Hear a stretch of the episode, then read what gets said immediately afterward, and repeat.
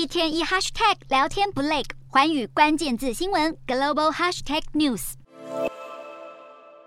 根据中国官媒报道，中国全国人大常委会委员长栗战书从七号到十七号将出访俄罗斯、蒙古国、尼泊尔和南韩，成为今年二月俄乌战争爆发以来中国赴俄层级最高的官员。访俄期间，栗战书将出席第七届东方经济论坛。俄罗斯总统普丁七号也将出席论坛发表演说，不过目前还不清楚双方是否会会面。栗战书预计十六号到南韩与南韩国会议长金正标举行会谈，庆祝两国建交三十周年。之后还会拜会南韩总统尹锡悦。中国共产党将在十月十六号召开二十大会议，现年七十二岁的栗战书到时候很有可能会卸下党内职务。外界也普遍认为，习近平将在二十大上获得第三任期。二十大在即，中国各家官媒无不撰写文章、拍摄影片，竭尽所能歌颂习近平。其中，新华社社长傅华就发表文章。强调新华社要宣传习近平的思想，做到一分钟都不站在党的队伍之外，